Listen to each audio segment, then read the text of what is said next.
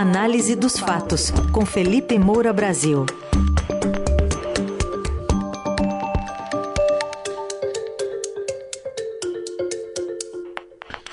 E hoje em destaque uma decisão do STJ que reduziu uma pena da Lava Jato contra o ex-deputado, ex-presidente do PT, José Dirceu. Oi, Felipe, bom dia. Salve, salve, Raizen, Carol, equipe da Eldorado FM, melhores ouvintes, sempre um prazer falar com vocês. Bom dia, Felipe. Bom, a partir dessa decisão do Superior Tribunal de Justiça, mais um personagem que está muito presente né, na gestão petista, inclusive foi é, ovacionado durante a reunião do partido no começo da semana. Exatamente, Carol. É, José Dirceu voltou. Aliás, até botei no Twitter um trecho de um comentário meu em outra emissora onde eu trabalhava, dizendo que se o Lula voltar, o Dirceu volta junto, né? Foi em 20 de dezembro de 2021, tá lá no meu Twitter para quem quiser ver, é, e tá aí dito e feito, né? José, José Dirceu voltou à cena entre petistas graúdos no palco de aniversário de 43 anos do partido, a repórter Tainá Falcão da CNN publicou isso no Twitter dela com a foto que fez o Francenil do Palácio, do José Dirceu ali é, no palco do evento petista. Então, ele nunca parou de articular é, a favor do PT, de ser um articulador político petista. Agora, ele sabe que ele tem um desgaste muito grande é, na opinião pública é, pelos crimes que cometeu. Então, ele evita é, ganhar é, holofotes demais e, obviamente, ter um cargo no governo, porque isso acaba afetando a popularidade do Lula. Agora, o próprio Lula fez um discurso ontem é, de agradecimento ao José Dirceu, até meio que se emocionou ali na hora. O Lula, de fato, deve muito ao Dirceu, porque o Dirceu sempre ficou com a culpa toda e ficou caladinho na prisão, né? não fez delação premiada é, como Antônio Palocci. Ele foi condenado no Mensalão, foi condenado no Petrolão e agora a gente precisa analisar caso a caso. É, as matérias na imprensa não estão deixando muito claro é, quais são os processos a que José Dirceu responde. É porque eu me lembro, só para é, falar de um outro caso, é que em abril é, de 2022, mais precisamente naquele dia 19, a quinta turma do STJ havia confirmado uma decisão monocrática é, do desembargador Leopoldo de Arruda Raposo e mantido uma outra condenação, me parece que é outra, né? Isso ainda vai precisar ficar claro, do ex-ministro José Dirceu e de outros réus na Lava Jato, num processo que apurou condutas ilícitas de empresas privadas, entre elas a Ingevix Engenharia, é, agentes políticos, funcionários públicos e integrantes da Petrobras. E essa pena foi de 27 anos e quatro meses de prisão em regime inicial fechado pelos crimes de associação criminosa, corrupção ativa e lavagem de dinheiro. É, eu não estou não, não vendo onde é que essa condenação mudou, porque o caso que está sendo é, é, noticiado é me parece um outro, né? Que o Dirceu foi acusado de receber 2 milhões de reais em propinas para intermediar contratos de uma empresa de tubos da Petrobras. E aí a quinta turma do STJ atendeu parcialmente ali um pedido da defesa, é, manteve a, a condenação por corrupção passiva nesse caso, portanto é diferente. É, e por uma questão de entendimento sobre o crime de lavagem de dinheiro, que não poderia ser considerado um crime autônomo, então, ela derrubou a parte da condenação feita pelo Tribunal Regional Federal da Quarta Região, TRF4, que tinha considerado que a lavagem ocorreu em 113 ocasiões. Existe uma discussão antiga é, que não tem nada a ver com erros ou é, informalidades ou qualquer coisa que se aponte na, na força-tarefa anticorrupção para se demonizá-la e desviar o foco do debate para o processo em vez de para a corrupção. É, é uma discussão técnica, é uma discussão que tem várias interpretações diferentes dentro do Poder Judiciário, uma discussão legítima, portanto, sobre onde acaba a corrupção e onde começa a lavagem de dinheiro, uma discussão que aconteceu também é, no, no caso do mensalão. É, então, foi isso que é, apontou ali o João Otávio de Noronha, que foi um ministro é, que defendeu que a lavagem de dinheiro é um desdobramento é, do, do, crime de corrupção passiva. Né? A matéria do Estadão está dando ali umas aspas da, das declarações dele, é, dizendo que na prática, é, é possível considerar as, as, ações imputadas a Dirceu como método escolhido para receber a propina. Como consequência, a conduta integra a própria materialidade da corrupção no verbo receber, não constituindo ação e tipo penal distinto e autônomo do crime de lavagem de dinheiro. Então, assim, o que foi decidido é que o Dirceu recebeu propina.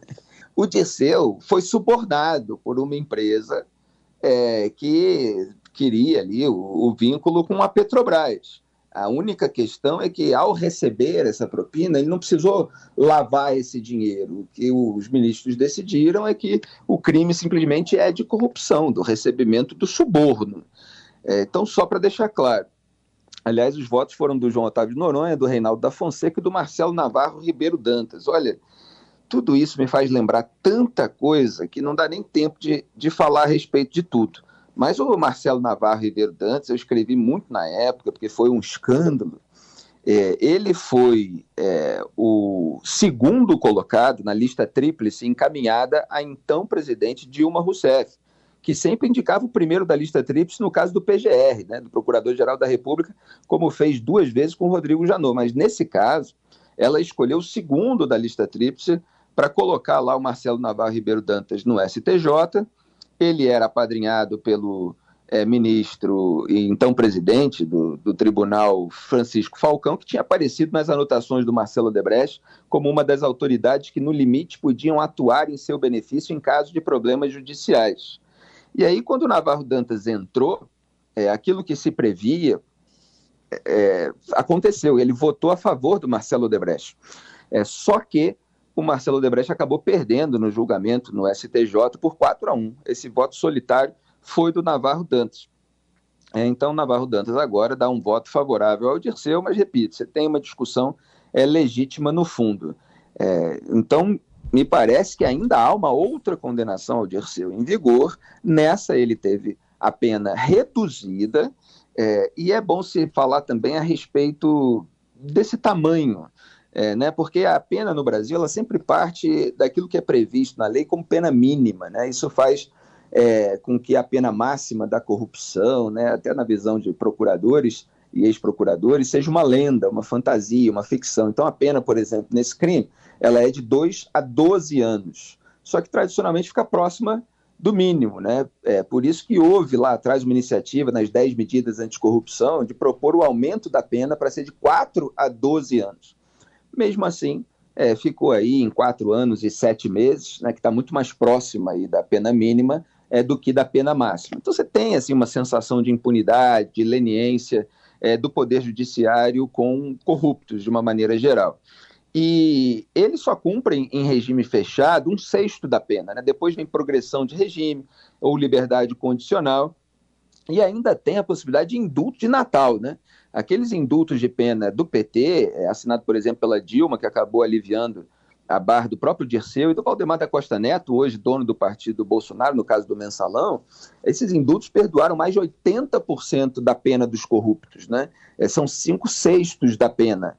É, e isso pode voltar a acontecer no final desse ano, se o Lula assinar aí um, um decreto de indulto coletivo, eventualmente até atingindo o Dirceu, já que ele continua é, encalacrado com a justiça. E o Deltan Dallagnol propôs aí, agora ele é deputado federal, uma PEC justamente, é, foi anteontem, é, uma PEC que limita o perdão a 20%. É, vamos ver se isso vai acontecer, é, para que não haja é, tamanha impunidade por interesses políticos. E Felipe, qual relação você pode fazer entre o histórico que você trouxe do José Dirceu e a presença do ministro Ricardo Lewandowski do STF num evento do MST.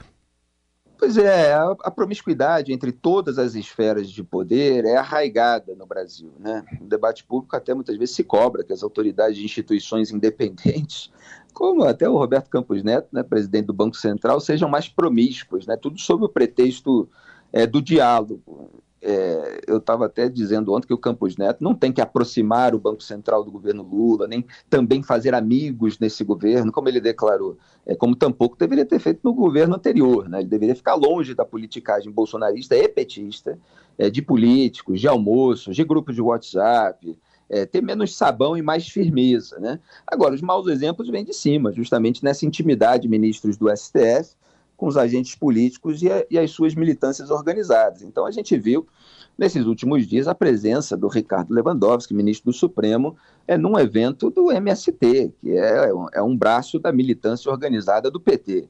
É, e ele está perto da aposentadoria, então ele nunca disfarçou muito né, o seu alinhamento com o petismo, agora está mais descarado do que nunca. Ele estava, inclusive, na festa é, de comemoração da diplomação do Lula na casa do advogado Cacai, aquele que anda de bermuda no Supremo Tribunal Federal.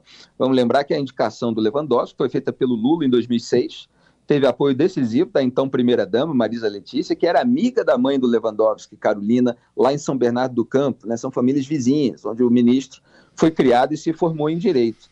E a ligação dele com o caso de Dirceu, isso aí merece né, é, muitos detalhes, porque são detalhes saborosos. Né? No processo do mensalão do PT, o Lewandowski já tentou blindar o Dirceu na raiz.